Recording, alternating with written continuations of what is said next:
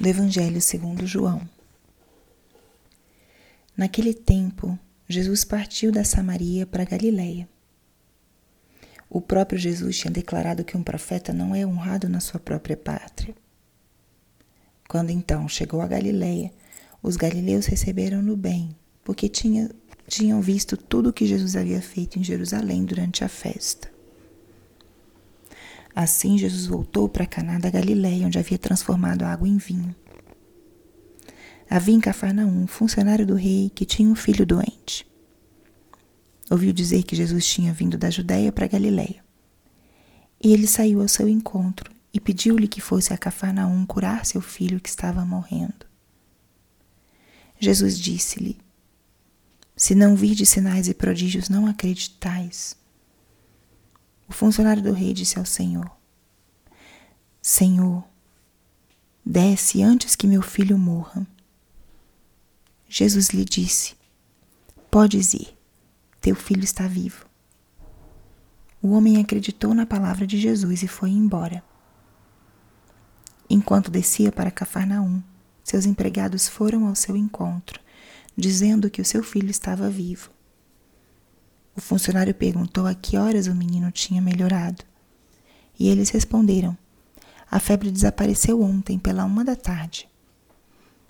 O pai verificou que tinha sido exatamente na mesma hora em que Jesus lhe havia dito: Teu filho está vivo. Então ele abraçou a fé, juntamente com toda a sua família.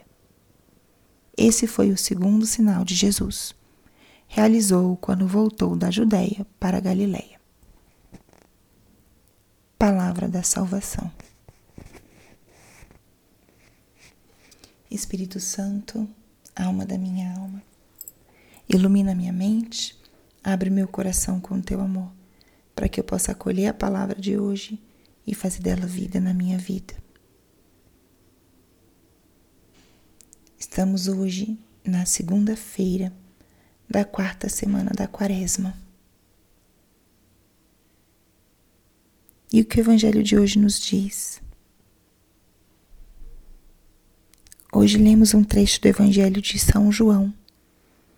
E é um evangelho diferente dos outros três, porque é um evangelho que é teológico. O evangelho de João nos revela quem é Jesus e usa de muitos sinais, símbolos, para representar as verdades profundas sobre, sobre Cristo, sobre a boa nova que ele veio anunciar. É um evangelho também carregado de sinais e gestos de Cristo que vão revelando elementos muito profundos sobre quem é Deus, sobre Jesus como nosso Salvador, como Messias enviado. E o trecho de hoje é um destes. Primeiro, João retoma aqui nesse trecho o fato de nenhum profeta ser honrado na sua própria pátria. Nós meditamos essa passagem, uma passagem que falava sobre isso na semana passada e já traz para nós a realidade tão profunda que é esse vínculo entre a ação de Deus e a fé do seu povo. Meditamos nisso também no finalzinho da semana passada. A, a ação de Deus está vinculada ao nosso sim, à nossa fé, de uma maneira surpreendente e misteriosa, Deus se ata à nossa liberdade, à nossa fé, à nossa aceitação, nosso acolhimento da sua ação. E esse trecho mostra um homem que teve fé na ação de Cristo. Primeiro, ele era um funcionário do rei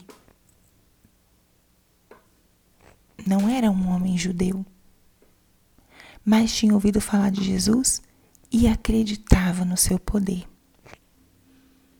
E este homem se apresenta diante de Jesus com uma oração bem clara de súplica. Ele pede algo a Jesus muito concreto. E Jesus, com muito amor, lhe diz: Pode ir, teu filho está vivo.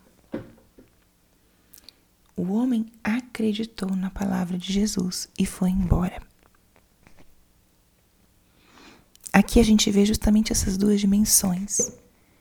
Jesus fala, e a palavra de Cristo não é uma palavra vã como a nossa, é uma palavra criadora. Jesus fala: O teu filho está vivo. E esse homem acolhe. A palavra diz: O homem acreditou na palavra de Jesus. A fé desse homem, tanto de se aproximar de Cristo, quanto de acolher a palavra dele, foi essencial para que Cristo pudesse realizar o milagre. De tal forma que, esse, quando esse homem chega em casa, encontra o seu filho saudável. A palavra criadora precisa ser acolhida. A palavra criadora precisa ser crida.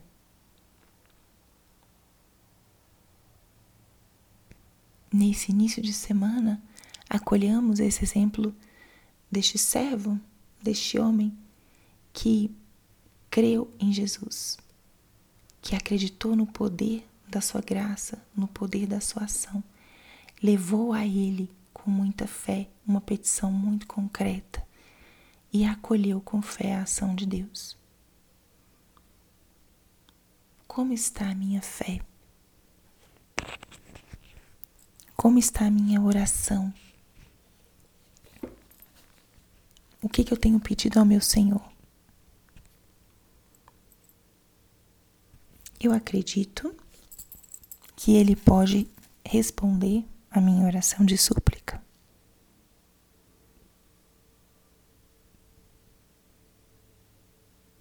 No início dessa quarta semana da quaresma, acolhamos isso e renovemos hoje a nossa fé no poder do nosso Senhor. Peça a Ele aquilo que você precisa e creia, creia que Ele pode agir. Glória ao Pai, ao Filho e ao Espírito Santo, como era no princípio, agora e sempre. Amém.